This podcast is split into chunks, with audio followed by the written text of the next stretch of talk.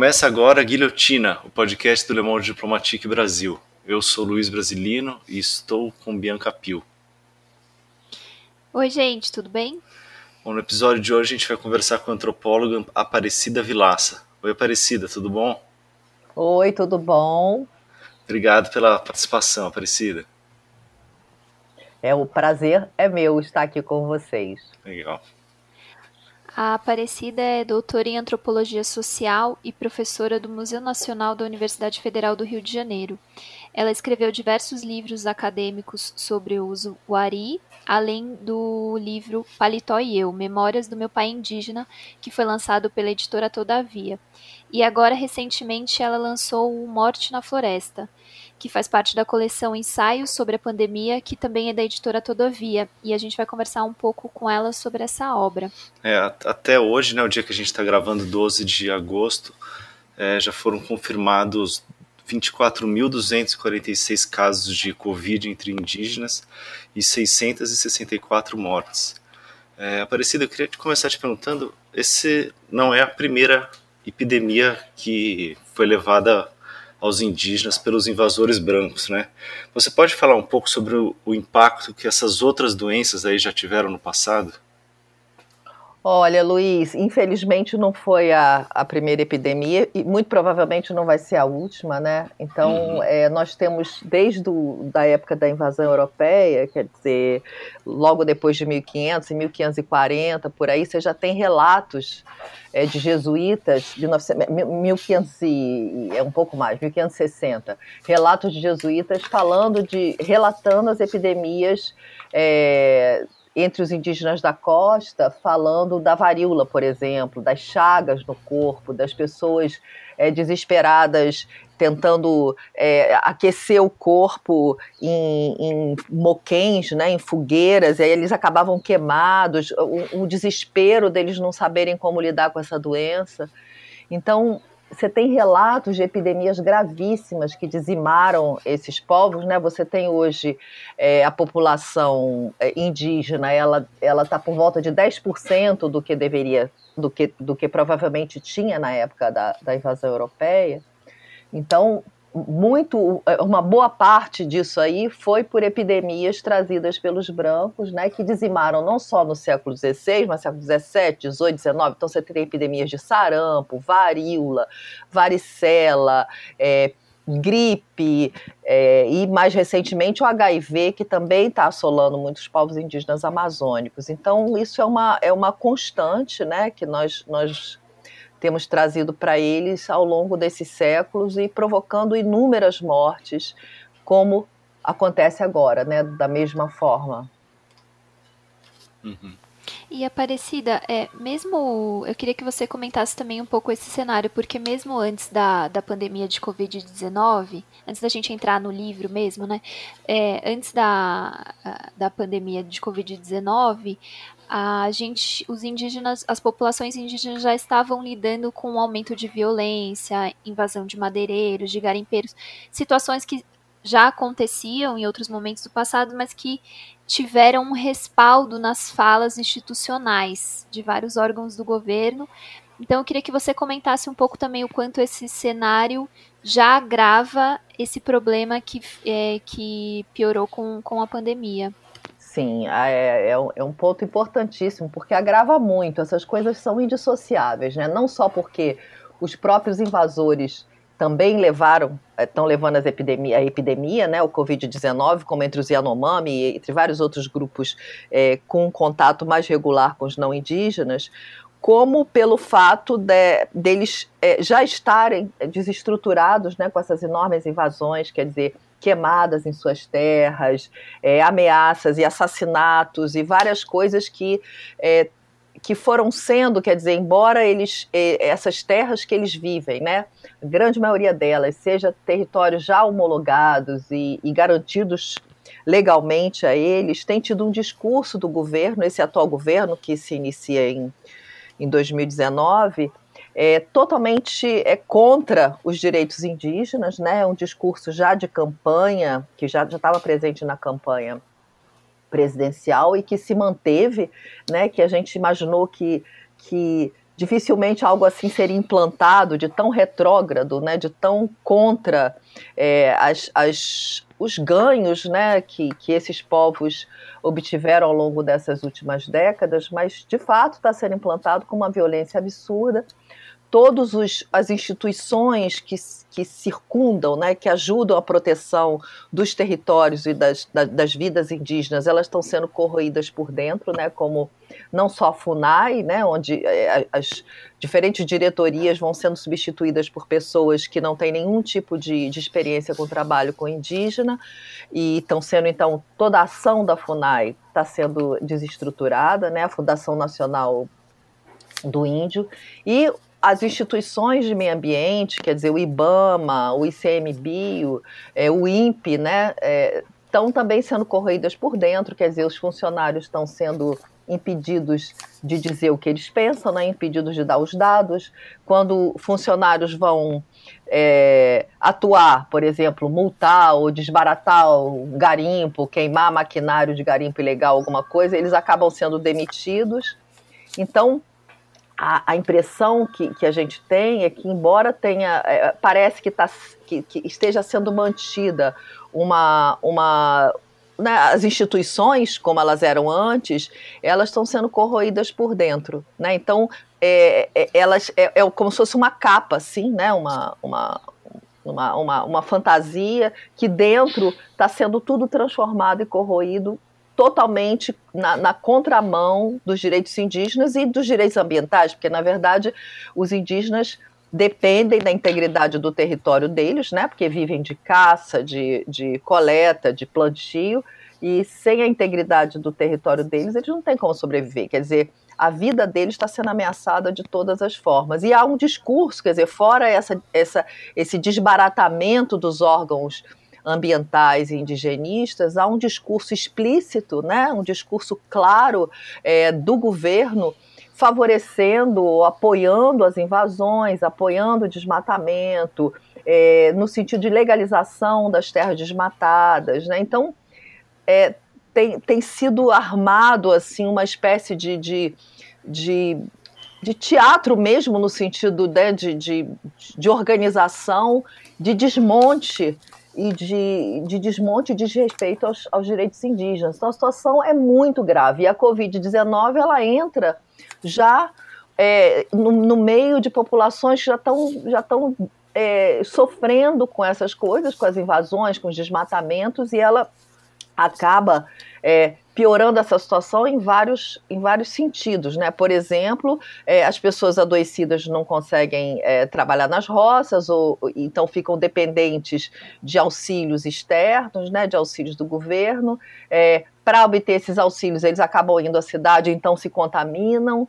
É, muitos líderes né, importantes é, faleceram, né, como Aritana e outros líderes importantes no Alto Rio Negro, em vários lugares.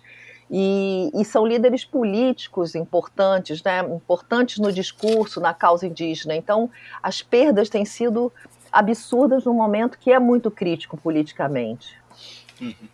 É, Aparecida, é, você acha que essa, até que ponto que a Covid está sendo vista até como mesmo uma oportunidade, né, para os defensores aí, os agentes desse modelo, expulsar os índios da terra, né? É, isso a gente não precisa nem falar que foi falado pelo ministro do Meio Ambiente, né? Assim, ele, a gente, ele já colocou as palavras é, claras naquela reunião ministerial é, escandalosa que ele disse: vamos aproveitar esse momento de, de sossego, de paz, quer dizer, esse momento que está todo mundo morrendo, e vamos passar a boiada. É, como é que é? Ele fala decreto canetada, decreto canetada, ou seja, é, eles estão passando vários decretos, instruções normativas é, com rapidez, é, algumas coisas são levadas à noite para aprovação, quer dizer, é, tem sido uma, um, uma, um movimento inteiro né, é, absurdamente é, é, ilegal no sentido do, dos, das, da legislação que protege os direitos indígenas. Então, a Covid-19 acaba servindo, então, de, de pretexto, né? Porque é, os desmatamentos não param com a Covid. Quem está desmatando continua. Só que os indígenas que estavam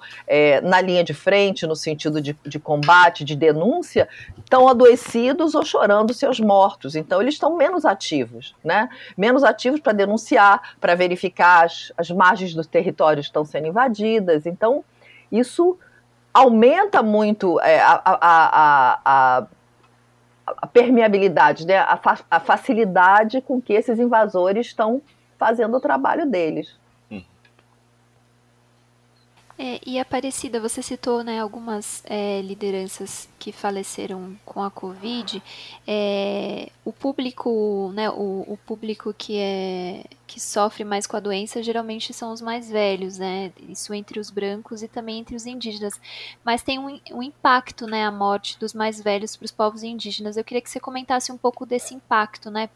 Porque são povos que têm uma tradição oral, enfim. Sim, é, Bianca, é, isso é, uma, é, um ponto muito importante, porque os próprios indígenas estão né, dizendo, na voz deles, né, que é uma coisa que eu falo no livro, mas vem deles essa comparação, que é como se estivessem queimando bibliotecas. Né? O que eu acho que a gente tem que acrescentar é que são bibliotecas de manuscritos, né? Porque bibliotecas com livros é, né, industriais, no sentido é, livros impressos, é, muitos deles né, podem ser repostos, comprados, né, mas os manuscritos não podem. Então você pega uma biblioteca é, desse tipo, né, com tudo escrito à mão, digamos. Então, é, esses provos de tradição oral, quer dizer, o, o conhecimento, né, as, as, os mitos, o conhecimento sobre os rituais, sobre a história do grupo mesmo, ele está na, na, na, com os mais velhos, ele está na cabeça dos mais velhos, né? E está nas ações, quer dizer, uma coisa que eu acho que é importante dizer, não é só como se os mais velhos fossem é, discos rígidos, assim, onde você pode tirar, né, se você pudesse pegar a informação, capturar e, do cérebro e, e colocar em outra pessoa, porque na verdade, esses conhecimentos são transmitidos no dia a dia, pela ação, né? Não é como se fosse uma aula que você vai sentar e eles vão contar tudo. É, os mitos fazem parte do dia a dia, fazem parte das reflexões sobre o que está acontecendo no dia a dia. Os rituais também fazem parte da, da vida cotidiana, no sentido de que são formas de, é, de relações entre grupos sociais internos ao povo, são formas de relações com, com espíritos. Então, é, tudo isso depende de ação, né? depende de atuação. E esses mais velhos é com, com o modo deles agirem, né? com, com o modo deles serem, os gestos, a forma de falar, a forma de narrar, que eles estão transmitindo essas informações. E muitos deles, assim, esses que, que morreram, né, estavam no auge né, de da sua capacidade no sentido de, de, de, de liderança, de, de, de, de, transmissor né, de, de conhecimentos.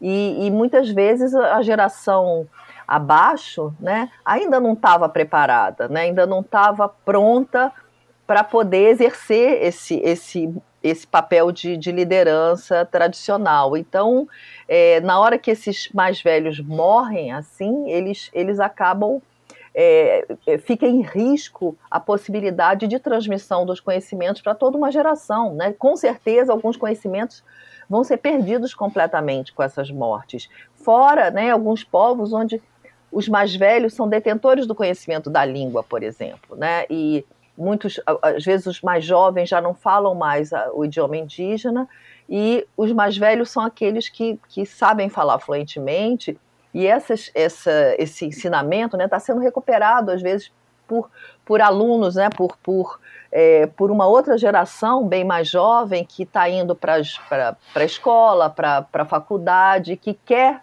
aprender os idiomas, né? E, e, são os mais velhos, esses que estão morrendo ou estão em risco, que são os detentores também desse, dessa, desse saber. É. E Agora, falando um pouco da, das epidemias é, do povo que você pesquisou, né? Que é o Ari, que fica em Rondônia, né? Daí acho que você pode até detalhar um pouco melhor a localização para quem está ouvindo. É, você conta no, no, livro que no passado tiveram outras epidemias, né? Como de gripe, de pneumonia, e que alguns grupos fugiram da, das doenças pela floresta, né? É, esse auto-isolamento ele foi utilizado como uma forma de sobrevivência às invasões na, na Amazônia no passado? Sim, com certeza. É, esse isolamento de grupos, né? São, eram pessoas que, às vezes, é, doentes, elas iam tentar se curar longe da doença, né, na floresta, ou elas é, eram saudáveis ainda e fugiam para não pegar a doença. Mas voltando um pouco ao que você falou, eu trabalho há, há 30 anos com o Zuari, esse povo é, de língua chapacura, que, que, vive no oeste de Rondônia, é, em torno da cidade de Guajaramirim. Né, e os primeiros contatos com, com, com brancos aconteceram é, em 1900, a partir de 1956, mas principalmente em 61, 62. Então, é, isso aqui é uma, é, isso aconteceu, quer dizer, imediatamente depois desses primeiros contatos que foram realizados pelo SPI, que era o Serviço de Proteção ao Índio, e, é, e, missionários, né, tanto católicos quanto missionários evangélicos da New Tribes Mission. É, esses primeiros contatos que foram é, visando pacificar, entre aspas, né, que era um, uma, uma forma que eles, um nome que eles usam para é, digamos assim, civilizar ou para domesticar os indígenas, eles chamam pacificar por causa das, das guerras que estavam acontecendo, né, que os, é, os, as pessoas interessadas em, em, colher borracha, né, caucho, que as terras deles eram ricas, invadiam seus territórios e chegavam a metralhar aldeias inteiras, né, a cortar crianças ao meio, a cortar orelhas de pessoas, era uma violência absurda. Então entram essas equipes do, do SPI da, da, do, e os missionários para tentar fazer esse contato né, com atração, dando atração, coisas para atrair, como é, panelas e tal, e acabam levando nesses contatos as, as doenças. E aí tem severas epidemias, dois terços da população do Zari aproximadamente foi exterminada, morta, tanto por metralhadoras quanto por epidemias, né? E alguma e uma parte então exatamente isso que se sal, muitos que se salvaram é, saíam saíam das aldeias em grupos e se isolavam na mata é, esperando ficar bom, né? Alguns também se salvaram com, com vacinas e, e, e, antibióticos trazidos por esses, por esses mesmos missionários, mas vários se isolaram. Uhum. É, você traz esse relato do isolamento é, e que muitas vezes pode levar é, essa, essas histórias de isolamento do, dos indígenas pode levar as pessoas a supor que para eles seria mais fácil, né, se isolar, fazer isolamento social do que para a gente. E no livro você mostra que é o contrário. Você pode explicar por quê? Sim, esse é, um, é, uma, é uma coisa muito importante que eu, que eu acho que, que não está suficientemente bem marcada assim nessas discussões, porque é, embora eles tenham esse, né, eles tenham essa experiência de epidemias e saibam se isolar, eles se isolam geralmente em grupos, né? A ideia de uma pessoa sozinha para eles é, em qualquer sentido, é, ou, ou, uma pessoa saudável, uma pessoa doente, é uma ideia assustadora, porque as pessoas elas precisam umas das outras para se manterem é, vivas, né? E não só porque uma está dando comida para outra, ou porque, mas é, é, uma, uma ideia de pessoa, né? De, de, de, de ser humano que ela é constituída por relações, quer dizer, eles, diferentemente do nosso conceito de pessoa que está ligada ao indivíduo, né, assim, ou seja, é, eu sou uma pessoa aparecida, né, que tenho as minhas relações, pais, é, pai, mãe, irmãos e tal, mas é, essas relações são secundárias ao meu ser, né, digamos. É, eu sou um indivíduo, eu tenho um interior, eu tenho meu, meu pensamento e tal, e se eu quiser, né? Se eu achar conveniente, eu posso romper esses laços todos e continuo é, sendo vista socialmente como uma pessoa normal, saudável, só que eu, eu sou arisca, eu não tenho relações. Hum. Essa ideia é completamente estranha aos povos indígenas, assim. Não existe uma pessoa solitária porque esses eixos de relações constituem a pessoa. Não, não existe uma pessoa que seja, digamos, esse amálgama de, é, é, de, de, tudo junto. Que, que, que, pronto, ela pode cortar esses laços para fora e aquilo ali está no interior dela, ou de alguma forma assim. Ela, ela é isso, então ela depende dessas relações para estar tá viva. Além do mais, a, a vida, né, a vida do dia a dia, ela é vista sempre como, como, é, é, como, como uma tensão, né? existe sempre uma tensão, uma disputa entre diferentes tipos de sujeitos, de pessoas. Então, é, os mortos, né, entre muitos povos indígenas, os mortos estão sempre interessados em levar os vivos consigo, né? Seja porque tem saudade, seja porque eles acham que talvez não sejam bem tratados onde eles estão, mas eles estão sempre ávidos dessas pessoas vivas. Então eles disputam a, a, pessoa com os parentes dela, né? Então, quando uma pessoa está doente, por exemplo, entre os Wari e vários outros grupos, a pessoa está doente é, é, ela está o tempo todo cercada dos seus parentes próximos, que estão é, dizendo o tempo todo: olha, sou eu, fica aqui, você pertence aqui, você pertence a nós, fica aqui. Né? É, porque essa pessoa imediatamente vai ser atraída, seja pelos mortos, seja por espíritos de outros tipos. Então, esse isolamento individual, né, que é o que está sendo é, de algum modo imposto, né, imposto é, sanitariamente recomendado para as pessoas é, com Covid-19, ele é dramático para nós, evidentemente, mas ele tem um nível para eles de, de, de dramaticidade, de seriedade muito maior porque a, o isolamento da pessoa, a distância dela dos seus parentes vivos, está empurrando ela para a morte, empurrando diretamente, porque ela está. É como se ela se abrisse, ela não tem mais ninguém para puxá-la de volta, ela se abre aos mortos que estão interessados em atraí-la. Então, é por isso que você vê tantos relatos tão dramáticos né, de indígenas hospitalizados que arrancam é, entubamento, que, que fogem do hospital, porque é, a situação é desesperadora, né? E tem casos de indígenas já é, que estão solicitando, até assinando documentos dizendo que não querem ser transferidos para o hospital porque lá é o lugar de morrer.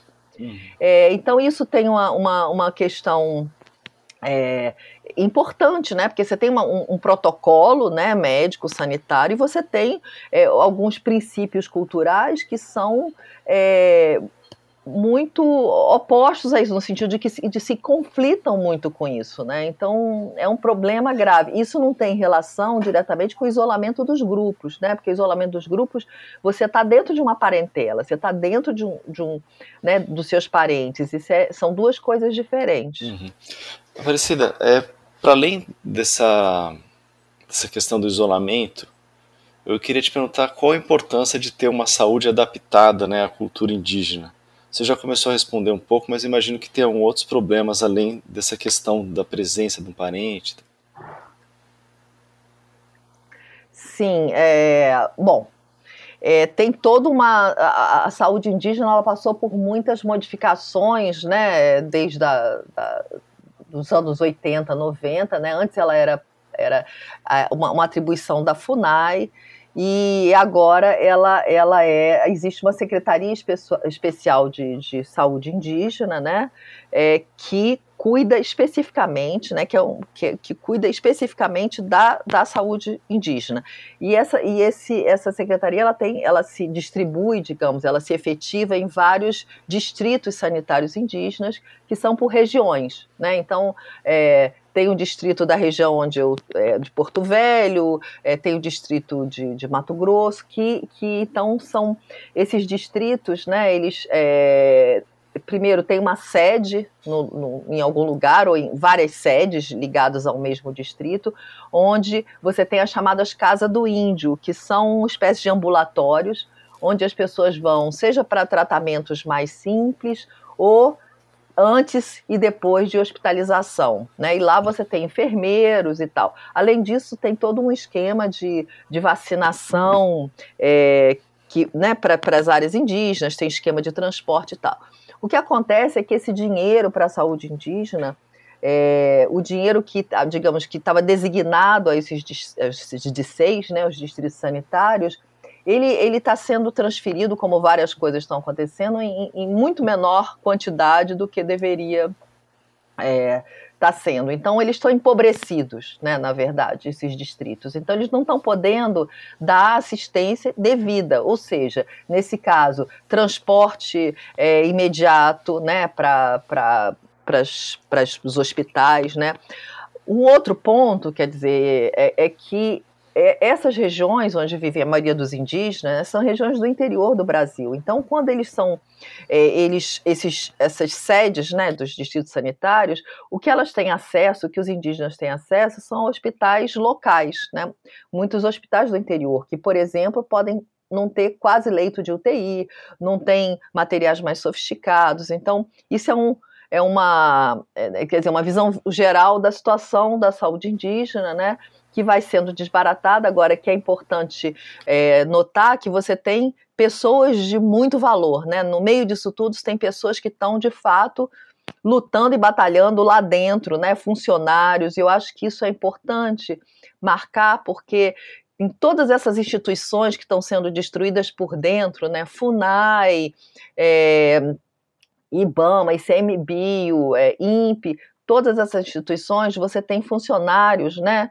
É, valiosos, né, que felizmente não, não, não são de cargo de chefia, ou seja, estão menos é, visados e que estão tentando fazer o trabalho que eles deveriam fazer. Né? Então, são essas pessoas com quem a gente está contando. Quer dizer, o que está acontecendo é um trabalho de formiguinha que você tem é, sociedade civil né, é, em aliança com os indígenas, né, para doações, para apoio, e essas formiguinhas, né, essas pessoas dos, dos, dos, órgãos ambientais indigenistas que continuam trabalhando, né, embora em silêncio, embora eh, temam é, a exposição, né, em, em, e continuam trabalhando. E, então, essa parte da saúde indígena. Agora, a questão do, né, do, do problema digamos, cultural, né, é, as pessoas que trabalham nesses é, distritos sanitários e que atendem diretamente os indígenas, não são pessoas, digamos, com treinamento,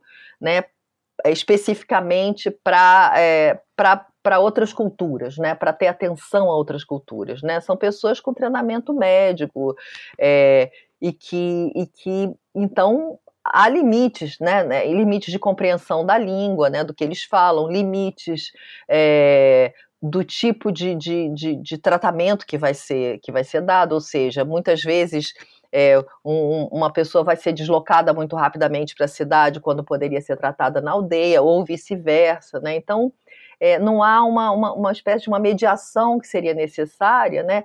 É, ela só existe, às vezes, quando você tem esses é, agentes de saúde indígenas, agentes indígenas de saúde, que é o AIS, que são pessoas preciosas, assim, que são os indígenas treinados como agentes de saúde, e que esses têm sido mediadores muito importantes muito importante nessa, nesse momento de crise, né? Eles são sempre, mas são porque eles falam a língua, eles estão entendendo o que é está acontecendo e, e, falam português, né? Então eles podem fazer uma tradução para esses não indígenas. E Aparecida, eu queria falar um pouquinho agora da, em relação às missões de evangelização, né? Que consequências que elas trazem. O povo que você acompanhou, o, os, o Ari, você relata nesse livro, a, Morte na Floresta, que a partir de 2001 uma parcela significativa se converteu ao cristianismo, né? O que, que significa isso para um povo? Eu sei que é uma pergunta muito complexa, mas acho que você pode trazer alguns elementos especificamente dos Wari para a gente compreender que essa questão do contato para além das doenças, enfim, é, tem também um, um, um, impacto na questão cultural, enfim, formas de, de ver o mundo, a cosmologia indígena. Eu queria que você falasse um pouco disso. Com certeza. Isso é um, é um trabalho que eu, eu, eu venho pesquisando missões evangélicas, principalmente entre indígenas, desde não sei, desde anos 2000, ou talvez um pouco, não até antes, tipo 96. É, e eu, eu até publiquei um livro especificamente sobre isso, em inglês, por enquanto, que chama Praying and Praying, é, Christianity, uh, uh, Christianity Indigenous, uh, Among Indigenous People in Amazônia, que é pela University of California Press, que é resultado desse meu trabalho de muitos anos entre os Wari, estudando especificamente os efeitos é, da missão evangélica da New, New Tribes Mission entre os. É, eu, eu, o que eu vejo, né, eu conheci os Wari, quer dizer, embora os missionários já estivessem lá, porque eles participaram desses primeiros contatos nos anos 60, é, a história, né, os Wari contam que nos anos 19, em 1970 especificamente, é, eles tiveram uma conversão, converteram-se em massa, né? Todos eles diziam que eram que acreditavam em Deus, que eram que eram cristãos. É, nos anos, quando eu cheguei lá, em 1986, pela primeira vez, eles já não, não, não se diziam mais cristãos, embora os missionários continuassem. Os missionários continuam até hoje. É, em 2001, houve uma nova conversão em massa, né? E eu estava, digamos, presente, não no momento exato do, das coisas acontecendo, mas eu cheguei lá em julho de 2001 e as pessoas já estavam se dizendo é, crentes de novo. É, e aí eu comecei a estudar é, mais, mais a fundo essa, essa situação. E o que eu vejo é, é uma, uma, uma espécie assim de, de massacre cultural, né, assim, para falar em, em, termos mais simples, ou seja, é, os missionários chegam lá, né, é, principalmente esses missionários evangélicos, que é, é, New Tribes Mission, que é a missão Novas Tribos do Brasil, que agora se chama Etnos 360, tem o Summer Institute of Linguistics, Wycliffe Bible Translations, Translators, que é, é, é o SIL, né, S-I-L, é, que também é muito ativo, e várias outras missões evangélicas que estão em grande parte da Amazônia, entraram em grande parte da Amazônia. É, eles, o interesse deles é converter, né? A ideia é que todos os povos têm que ser convertidos para que aconteça a segunda vinda de Cristo. Então eles querem converter os povos é, todos, né? Principalmente os mais remotos. Tanto que você vê agora esse debate que eles é, colocaram um missionário é, da, da, da, Missão Novas Tribos do Brasil, justamente para ser o diretor do Departamento de Índios Isolados é, da FUNAI. Né? Teve toda uma, um, uma ação do Ministério Público contra isso, mas ele acabou ficando. Né? No, no livro, quando eu escrevi, é, ele tinha sido, digamos, a, a, nomeação dele tinha sido sustada, mas ele voltou. Então, é, eles querem converter né? E eles, eles é, querem aprender a língua, a primeira coisa que eles fazem, porque eles querem converter na própria língua, é, e eles condenam absolutamente tudo da cultura deles, né? Então eles dizem explicitamente, porque isso está nos livros de lições, eles têm livros de lições, dizem explicitamente que o que os, os antigos, né, os, os ancestrais, os mais velhos falavam era mentira, que era coisa do diabo, porque eles ouviam o diabo, não ouviam Jesus e que é, agora sim que eles estão tendo é, o conhecimento certo, que é o conhecimento cristão. Então ele começa assim, digamos assim, né? Com, é com uma com uma é, com desmerecimento, com colocar em questão todas as coisas é, que são importantes para eles, né? É, de proibição dos rituais, de dizer que os mitos, né, são, são mentiras, são bobagens. E com isso eles vão trazendo todas as ideias cristãs, é, a Bíblia, é, outras formas de. Né, os rituais são, são suspensos de modo que acaba que o único ritual fica sendo aí da igreja, os cultos, os cânticos. E, e, e é uma destruição assim é, generalizada de todos os fundamentos culturais, né? Que é, no início, quer dizer, no contato, né? Porque a pergunta é, mas então por que, que eles aceitam, né? É, muitas vezes, quando esses missionários chegam, esses povos já estão é, muito afetados, né? No caso do Zuari, tinha morrido já muita gente com metralhada, né? As pessoas estavam morrendo em quantidade com as epidemias. Os missionários chegavam com é, injeções de antibiótico, que muitos deles chegam nesse horário, né? Porque nesse momento, porque eles de fato têm um papel, tiveram um papel importante na, no tratamento das epidemias entre os Zuari eles chegam com esses é, com antibiótico e, e, diz na hora assim, olha, quem está curando você, porque o antibiótico tinha um efeito quase né, imediato para esses povos que não tinham é, não tinham tido nenhum contato com antibiótico, olha, vocês estão, é, o que está curando é Deus, na verdade não somos nós e tal.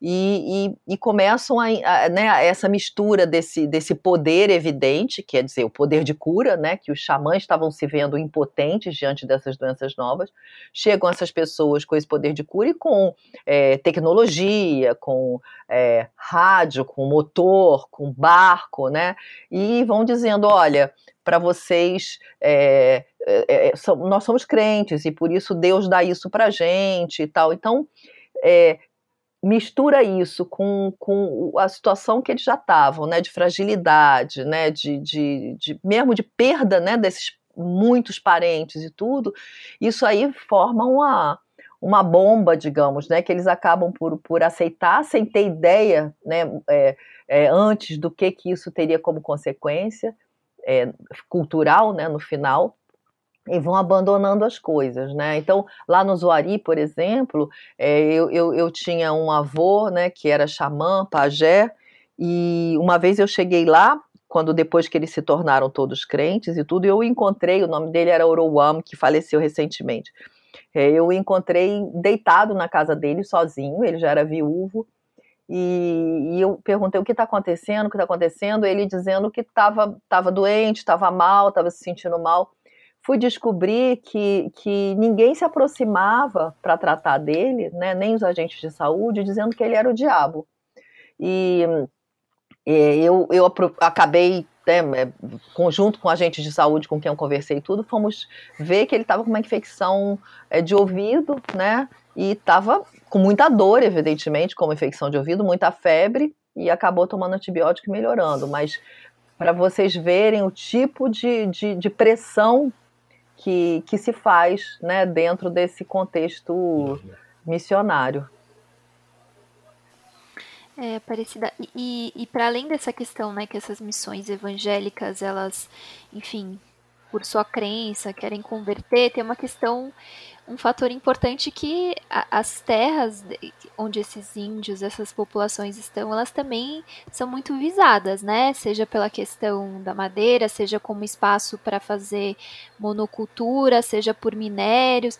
Então, também tem esse fator, não é à toa, né? Que governo federal nomeia para a coordenação geral de índios isolados um, uma pessoa que, que é de missão evangélica, ou então quando está se aprovando uma lei para ajudar, para levar auxílio para os povos indígenas, se inclui ali uma questão de poder ter missões, inclusive em contatos com os índios isolados, com a desculpa de levar uma assistência, né? Acho que é importante também é, né, que tem esse contexto também que é importante, não deve ser desconsiderado, né? Com certeza. A, a igreja, né, tanto católica e as missões, que né, a Igreja Católica tem uma atuação no Brasil muito anterior, né, já vem praticamente junto com, com a invasão europeia, né, é, e você vê essa coisa dos internatos e todas as coisas que existiam, né, as missões é, que a gente estuda na escola, né, com é, missões é, jesuítas, missões salesianas, né, onde é, o que era feito era tirar as crianças, né, das salesianos, por exemplo, do Alto Rio Negro, onde agora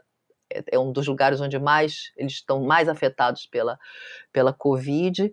Eles tiravam as crianças né, de pequenas e, e elas iam para esses internatos, elas não podiam falar a própria língua, elas não podiam, é, né, elas tinham que aprender as, as artes da civilização para depois voltar. Quer dizer, era uma, era um, uma, uma atuação justamente na educação das crianças. E eu acho que, que, a, que, a, que, a, que o cristianismo, né, seja por igreja católica, seja nas missões evangélicas, sempre foi o braço ideológico é, essencial da, do, da colonização. Né? Sempre o governo contou com os missionários e com a catequese como modo de civilização, como modo de civilização também, entre aspas, né, como modo de transformar os indígenas no que eles queriam, que era cidadãos de segunda classe, né, porque eles não querem competição, mas querem transformar em, em em, em, peões, né, em pessoas é, nas periferias da cidade, é, ou seja, né, eles querem transformar em, iguais, mas iguais menos, né?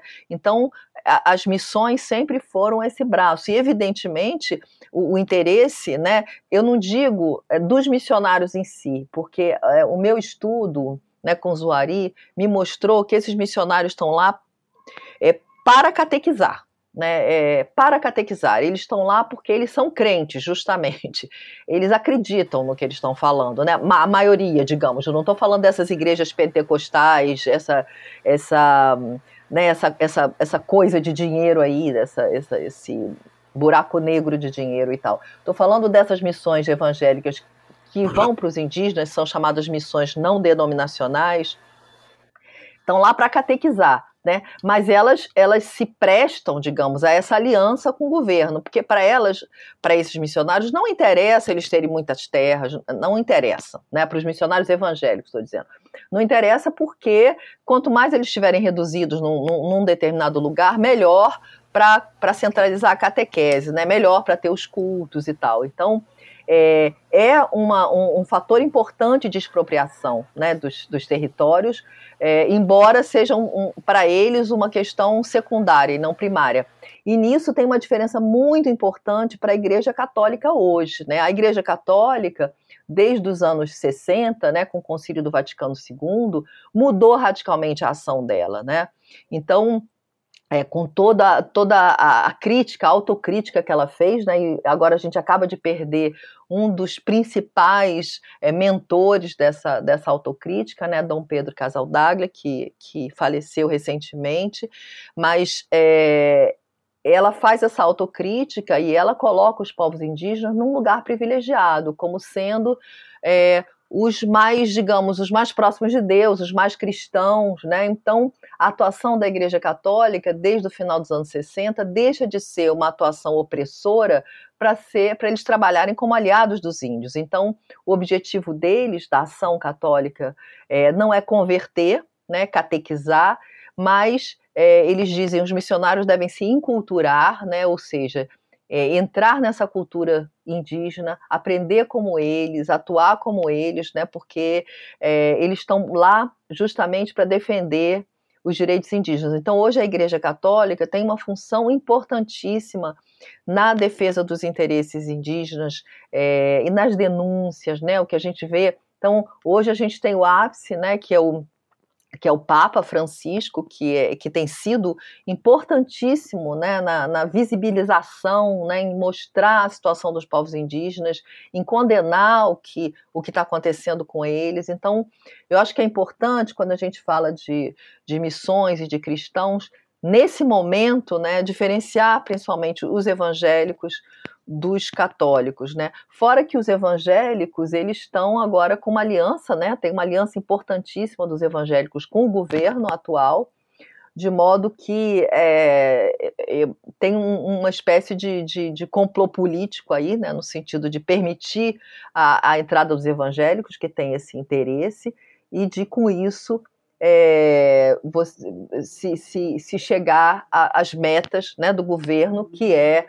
é, aculturar os índios no sentido de trazer os índios para a cidade, que eles deixem de ser índios, que eles deixem os territórios e que os territórios então possam ser ocupados e invadidos. Né? É, lembrando que nessa mesma reunião que você mencionou do, de 20 a 22 de abril, o ex-ministro da Educação falou né, aquela frase do odeio o termo povos indígenas, que só tem um povo no é. Brasil. Né?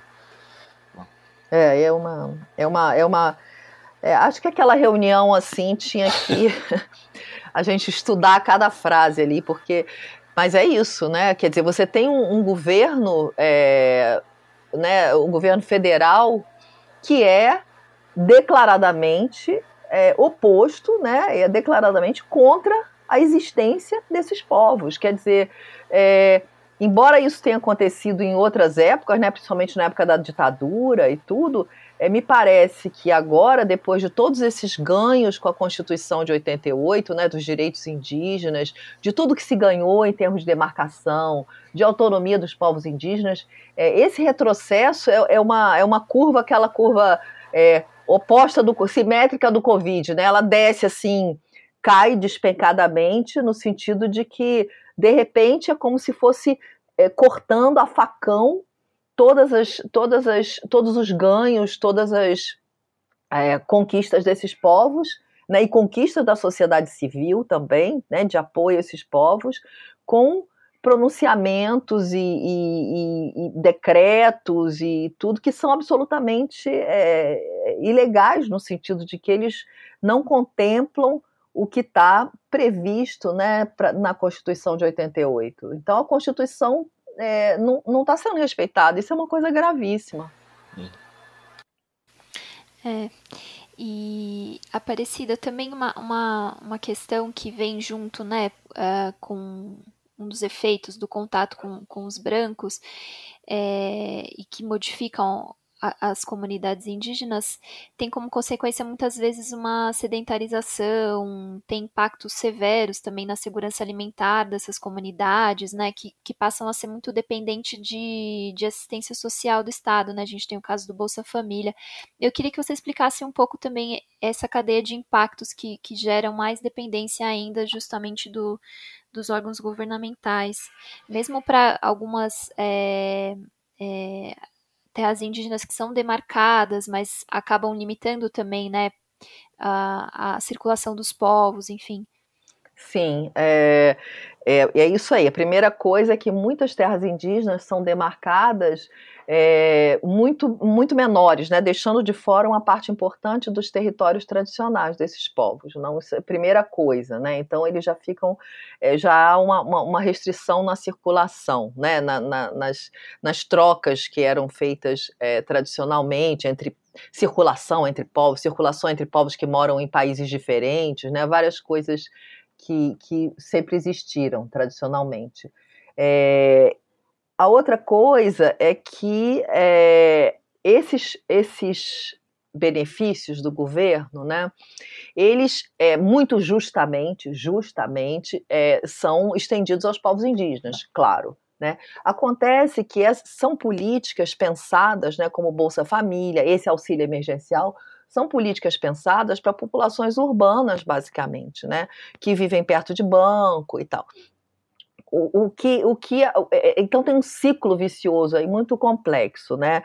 É, os povos indígenas acabam sedentarizados porque é, para a atuação dos órgãos indigenistas, por exemplo, para a chegada da educação, é, para a chegada do, do, do, assistência à saúde, é preciso que eles estejam num lugar fixo, para as pessoas chegarem né, e poderem atender. Então, isso acaba acontecendo, essa sedentarização.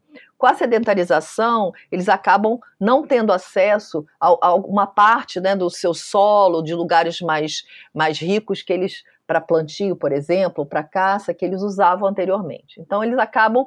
Então, uma parte da, da, da, da dieta deles fica deficiente, né? eles acabam dependendo, então, de, de produtos é, industrializados ou manufaturados que, que venham da cidade. E para isso eles acabam, então, recorrendo, é, usando o Bolsa Família, que eles realmente necessitam nesse caso, para comprar essas coisas que lhes faltam, né? Ocorre que para eles acessarem o Bolsa Família, né, para irem buscar, eles têm que ir na cidade, por exemplo, né, para ir ao banco. É, é, o Bolsa Família exige, por exemplo, que crianças pequenas sejam pesadas regularmente para se obter é, o, o, o, acesso ao Bolsa Família. Então, isso significa que essas mães de crianças pequenas, volta e meia, tem que. Ou, ou a equipe de saúde vai pesar na aldeia, ou eles têm que ir para a cidade para pesar as crianças. Tem que ter acompanhamento de grávida. Todos esses requisitos para Bolsa Família vão levando a maior, mais e mais sedentarização, né? E mais e mais é, frequência à cidade, que é uma coisa ruim em vários sentidos, porque eles se contaminam é, de várias doenças, não só o Covid, né? Eles acabam gastando dinheiro, muito dinheiro para o transporte para chegar na cidade. Às vezes são dias de, de, de rabeta, né? aquele motorzinho que, que consome gasolina e acabam chegando na cidade para ter acesso aos bancos, às vezes é, com dificuldade de comunicação, ou, ou ficam é, dias esperando em filas, né? E com isso gastam mais dinheiro, né? acabam comendo, quer dizer, acaba que, o, que, o, que, o, que a coisa não é equilibrada, né? É, a mesma coisa esse auxílio emergencial fundamental esse dinheiro, porque justamente muitas pessoas agora doentes não conseguem fazer roça, não conseguem sair para pescar e caçar. Só que para eles obterem o auxílio, eles têm que ir à cidade. Né? E aí se contaminam. É, no início, o que se dizia para eles, eu sei porque os usuários falavam comigo ao telefone, é, eles diziam que tinham que retirar naquele primeiro mês. Se, se passasse daquele mês, eles não iam mais receber. E aí alguns foram barcos e barcos chegando à cidade, quando na cidade já estava um nível de contaminação alto, chegando para pegar o auxílio. Né?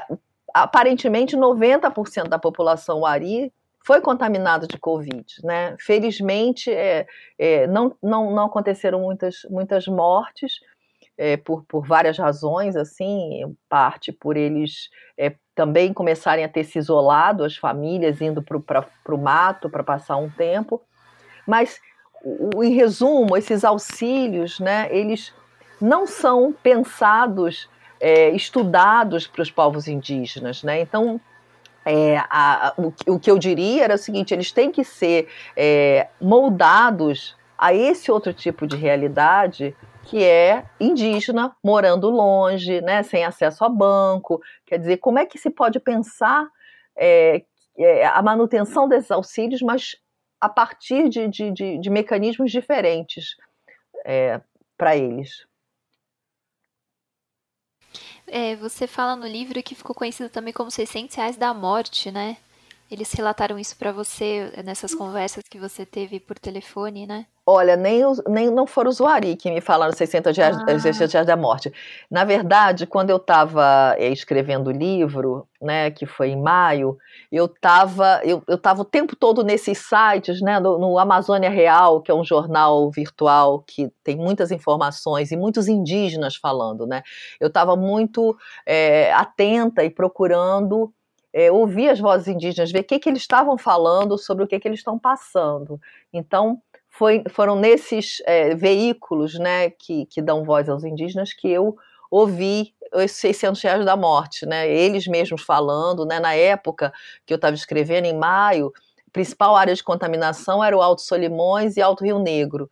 Então eram essas pessoas que estavam falando, e eu coloco no capítulo 1 do meu livro uma parte né, do que elas estão falando e, e, e dessas vozes. Outro lugar assim importante de informação foi o site do, do Instituto Socioambiental, que é o socioambiental.org, que dá é, informações sobre é, a, a, taxa de mortalidade, né, taxa de contaminação, além de, de oferecer links importante chamado Iniciativas é, para os Povos Indígenas, que são de, de, de associações entre é, civis, né, ou, ou, das próprias associações indígenas, é, solicitando contribuições para que eles possam, né, que possam mantimentos chegarem até eles, material de higiene, para que eles não precisem ir às cidades e se contaminar. Então há muitas iniciativas agora para que a gente possa, que eles possam se manter onde eles estão, né, para diminuir a taxa de contaminação.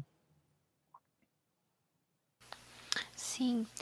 E é, um dos é, argumentos que a gente vê nos discursos do, do atual governo federal é muito que como se os indígenas não tivessem alternativas, que, que eles têm que virarem, é, virar brancos, na verdade, né? É, é, muito nesse sentido, como se tivesse um desejo deles de, é, de se tornarem brancos. E você traz no, no livro alguns exemplos que eu achei muito interessante, né? De como os indígenas é, utilizam objetos e até mesmo alguns rituais, né? Você cita um caso de uma de um indígena que simulava uma missa, né? de uma missa católica, se eu não me engano, e, e, e, você fala o quanto isso tem um movimento de identificação, mas que é algo transitório e, e não, não tem a ver com um desejo de se tornar um, um, um branco, né? Eu queria que você explicasse um pouco isso para quem está ouvindo a gente, porque esse argumento é, é, é ele é usado justamente para quem por quem quer expropriar as terras e dizimar essas culturas, né? Por quem odeia o termo povos indígenas, né? Então eu queria que você explicasse um pouco para a gente essa, essa, essa possibilidade né, de, de transitoriedade, mas não necessariamente ter desejo de se tornar outro, né?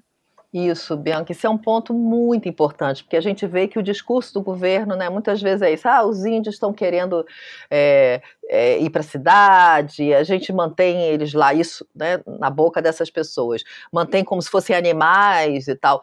Só que é, é, não precisa nem eu falar, porque os próprios indígenas, as lideranças indígenas, todas é, se manifestaram dizendo isso é um absurdo, né? Um absurdo. Nós somos indígenas e queremos nos manter assim. Quer dizer, é, e tem, por exemplo, lideranças femininas, né, que dizem, olha, é, eu, eu, vou para a faculdade, né, eu uso roupa, eu tenho celular, mas eu não deixo de ser indígena. Quer dizer, todas as, essas coisas novas é, são enraizadas na minha cultura, no sentido de que eu trago para a minha cultura é, é, essas tecnologias, principalmente, né, porque é, é, o que mais interessa, são tecnologias do tipo é, não só celulares e essas coisas, mas a tecnologia da escrita, por exemplo, né, com as escolas, eu trago é, para poder, é, é, digamos assim, aumentar ou difundir minhas coisas, ou, ou né, por exemplo, a escrita como tecnologia, né, para poder ter algum material escrito para manter, por exemplo, preservar algumas narrativas ou para é, então tem, tem, tem, tem essa ideia né, de que a, a gente, eles se apropriam dessas coisas justamente essa ideia, quer dizer, é isso que acontece para para, digamos, inseri-las dentro do seu mundo. Elas estão inseridas, né? É, é, então não, não é um, um, desejo de virar branco de jeito nenhum. Isso é, é, completamente falso e completamente absurdo. Então a gente fica pensando se pensar na gente, né? Por exemplo, né? Nós é, tudo nosso é importado, né, no sentido é, a escrita, né, a escrita, é, os algarismos, né, a matemática, tudo isso é trazido de fora, né, seja da Índia, seja do Mediterrâneo, seja de vários lugares, e, e, e, mais atualmente, por exemplo, né, a gente usa calça jeans americana, a gente, né, as crianças aprendem inglês, e a gente vai dizer o seguinte, ah, você está virando americano? Não, eu sou brasileira, mas eu uso jeans, eu não posso usar jeans sendo brasileira, quer dizer, é, é, eu, eu vou ser uma brasileira com jeans, né, no sentido de que eu vou é, continuar indo ao samba, ou vou continuar fazendo as coisas que eu que eu que eu tô acostumada a fazer, mas só que eu uso jeans. Isso não não me tira da, da minha cultura brasileira, né? É, isso é, é uma é, é, é uma coisa que, que, que vai ser enraizada nos meus nos atos que eu estou acostumada a fazer. Então há muito preconceito né, em relação aos povos indígenas e um preconceito de uma mão só, porque isso não, não se volta contra a gente, né, no sentido de que a gente não, não se autoacusa de aculturação porque por apropriação de tecnologias é, estrangeiras. Então, isso é totalmente absurdo, e muitas vezes o que eu estava mostrando também no livro é eles, eles querem ter essa experiência, por exemplo, podem viver na cidade, ou querem ter uma experiência, é, dessa experiência de, de, conviver com os brancos, de estar no meio dos brancos, mas é, é, é quase sempre transitória, no sentido de que eles querem ter a experiência e depois voltar. É voltar para casa, né? Que é voltar a, a estar no meio dos seus parentes, a ter a, a vida é, vida como conhece, né? A vida entre parentes, né? E além do mais, o que os povos indígenas em geral é, é, pensam, né, assim, muitos deles é que existe uma, uma divisão, quer dizer, os, nós, os não indígenas, os brancos, temos uma, te, uma, uma, uma, uma, ótima tecnologia, somos bons em tecnologias e somos péssimos em moral, né? Nós temos uma moralidade absolutamente condenável, ou seja, tem diferenças entre pobres e ricos. A gente pode passar por pessoas morrendo de fome e não fazer nada. É, né, é, é, é, toda uma coisa que surpreende esses povos quando eles vêm na cidade, é como é que as pessoas podem ser tão, é, ter, ter uma moral tão, tão é, degradada, né, assim, e então é, ser branco, né? Se eles quisessem ser brancos, eles não indígenas, eles teriam que comprar esse pacote inteiro e eles não querem esse pacote. Eles não querem esse pacote. A tecnologia é sim interessante, mas a tecnologia dentro do mundo deles, dentro de uma moralidade específica que é do parentesco, da solidariedade entre as pessoas, da, da, né, da posse comum, né, posse comum da terra, por exemplo, que é uma coisa que eu acho que, que é tão essencial e que incomoda tanto é, a, a, nós, né, aos, aos, aos não indígenas, né, como se isso ferisse um dos princípios é, que guiam né, o nosso sistema capitalista, que é essa coisa da, da posse, da individualização. Né? Então, é como se os indígenas, né, todo o preconceito que se tem com minorias, né, de um modo geral, né, em, em, em, vários lugares do mundo, todo esse preconceito ele é exacerbado com, com os indígenas ainda, porque além de tudo, né, além deles, deles serem diferentes na língua, no modo de falar, no, na, nos, no jeito, nas, né, no, no modo de, de, de, de, de, de se vestir, por exemplo, eles, além disso, eles não são capitalistas, né? Eles não têm, não, não querem posse individual, não brigam por por terra, não brigam por posse de objetos. Então, você tem aí é, uma espécie de, de espelho, né? É, ao contrário da gente. E isso, é, no nosso caso, que só conseguimos é, se, nos interessar pelo, pelos semelhantes, né? Tudo que é diferente da gente, a gente é, quer massacrar. É, eles são um, um, espelho, né? Do que que do que, que poderia ser um outro mundo, né? Uhum. É, Uh, Aparecida, você começa o livro falando que, lembrando né, que essa é a primeira vez em cinco séculos que os invasores né, experimentam um flagelo de uma doença nova, para a qual não tem nem, doen nem, nem anticorpo, nem remédio, nem nada. E, e questiona ao final, né, somos todos indígenas. Eu queria te perguntar isso, somos todos indígenas? É, num certo sentido, é a, dessa posição que a gente está de fragilidade em termos da doença, é, a gente é, é, somos todos indígenas nesse sentido, né? Ou seja, nós estamos numa situação que é a gente não tem remédio, não tem vacina, todo mundo trancado em casa, deveria estar tá trancado, né? Não está, mas deveria. É, e perdendo pessoas, né? Perdendo entes queridos, todo mundo morrendo. E, e, nesse sentido nós estamos no mesmo barco, né? Ou seja, estamos no mesmo planeta que está é, degradado, né? Por outro lado, eu acabo com essa interrogação porque os indígenas, dadas as condições né, de, de, localização, por exemplo, sempre no interior, né, longe do, do, acesso de recursos, longe de hospitais mais sofisticados, né, é, e, e, e, e, toda, toda a deficiência de atendimento em relação a eles, fora invasões, madeireiros, mortes, assassinatos, né? Que agora é, eu estava vendo que, que, que, tem uma lista já de pessoas condenadas à morte entre os Pancararu, né? Foi colocada uma placa na, na, na, na, terra indígena dizendo as pessoas que vão, vão morrer. Quer dizer, esse nível de violência, então nós não somos todos indígenas, né? Nós, nós somos é, bem diferentes, né? Primeiro, porque é, muitos nós, de nós, né, morando na cidade, temos acesso a, a, tratamento hospitalar mais rápido, né? Muitos não têm também, mas é, muitos têm.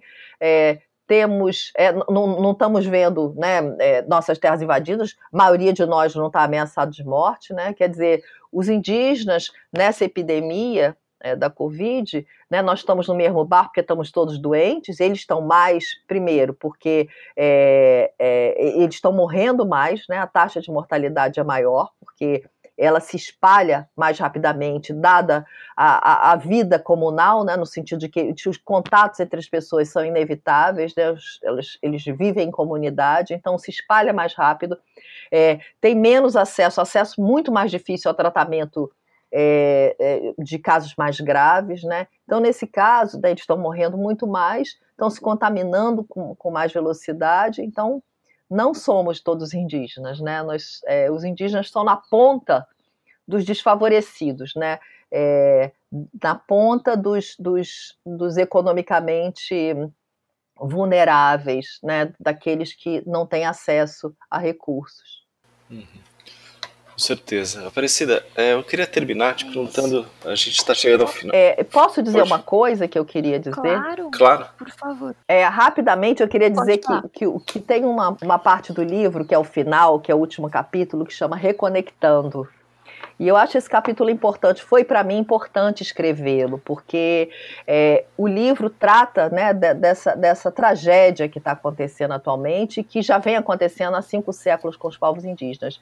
E o que eu estou tentando nesse último capítulo é mostrar que os indígenas podem nos trazer soluções para essas tragédias né, sanitárias, tragédias é, humanitárias que a gente está vivendo, que eles estão falando, né? Você tem líderes importantes como Ailton Krenak, Davi Copenau Yanomami, é, vários líderes né, que estão que é, falando é, é para os outros, escrevendo livros, né, dizendo que, que para a gente ter uma saída para o que está acontecendo com o nosso planeta, né, porque já se sabe que é uma epidemia desse tipo, é, as epidemias vão continuar acontecendo, né, porque são zoonoses, tem relação com degradação do meio ambiente, com exploração dos animais, quer dizer, é, está acontecendo o, o, aquecimento global, né? E com isso, migrações, com isso, extinção de espécies. Quer dizer, o que os indígenas estão nos dizendo é que a gente tem que mudar nosso modo de relação com, com a natureza, né? com o mundo, entre as pessoas também. E que eles têm a solução, eles sabem fazer isso, né? Eles estão querendo explicar para a gente como é possível fazer isso, como é possível enxergar de, de outra forma os outros habitantes desse planeta, né? Os outros seres não humanos e como é que é possível ter uma relação mais equilibrada com eles. Então eu, procurei é, falar dessas possibilidades no último capítulo, dizendo: olha, se a gente correr, ainda tem tempo é, da gente tentar mudar esse caminho que a gente está fazendo, né? Porque é um caminho que está aparecendo, né? É, é um caminho é, de fim mesmo, né? E, e, é muito assustador. E os povos indígenas que não colaboraram para esse é, para isso, né, no sentido, é, eles são ao contrário, são aqueles que mantêm essas áreas preservadas, que mantêm uma relação equilibrada com o ambiente, estão sofrendo igual, igual nós, né, igual a gente, só que é, nós estamos impondo um, um, uma, uma, uma situação planetária a eles para a qual eles não colaboraram, ao contrário. Né? Então tem uma injustiça aí absurda e que eles estão falando é isso. Olha, vocês estão pensando que o céu vai cair só para gente, vai cair para todo mundo. Então é melhor é, vocês é, mudarem essa, essa forma que vocês estão, é, esses modos aí de relação que vocês têm. Então era isso. Não, perfeito. Aparecida, a gente ia colocar justamente uma pergunta para encerrar nesse sentido. Acho que você já fez isso de forma, enfim, muito boa mesmo, porque é, é, é olhar para esses povos, na verdade, né? E tentar é, extrair deles tantas lições que eles têm a oferecer. É, o Luiz teve um probleminha com o áudio, então eu vou, eu vou encerrar aqui. Primeiro, Aparecida, te agradecer por ter aceitado o nosso convite participar desse episódio. Bom, então eu quero agradecer muito a vocês, Luiz e Bianca, pelo convite. Foi um prazer falar com vocês. E é importante nesse momento que é, muitas pessoas ouçam o que está acontecendo, quer dizer, muitas pessoas tenham ciência da situação grave que os povos indígenas estão passando, não só pela Covid-19, mas pelos, é, pelo desrespeito às suas garantias legais, aos seus territórios. Então, é, é uma oportunidade importante para mim de, de fazer essas ideias chegarem a uma, um número maior de pessoas. Então a ideia é isso, espalhem, né?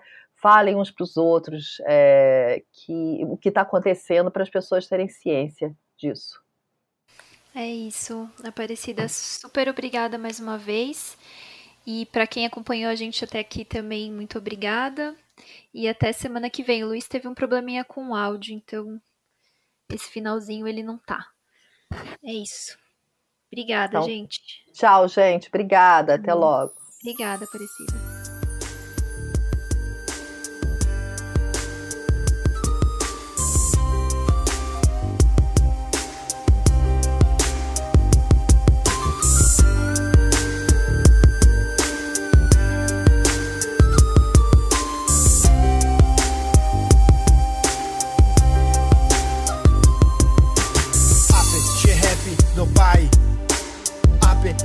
Conhe por um.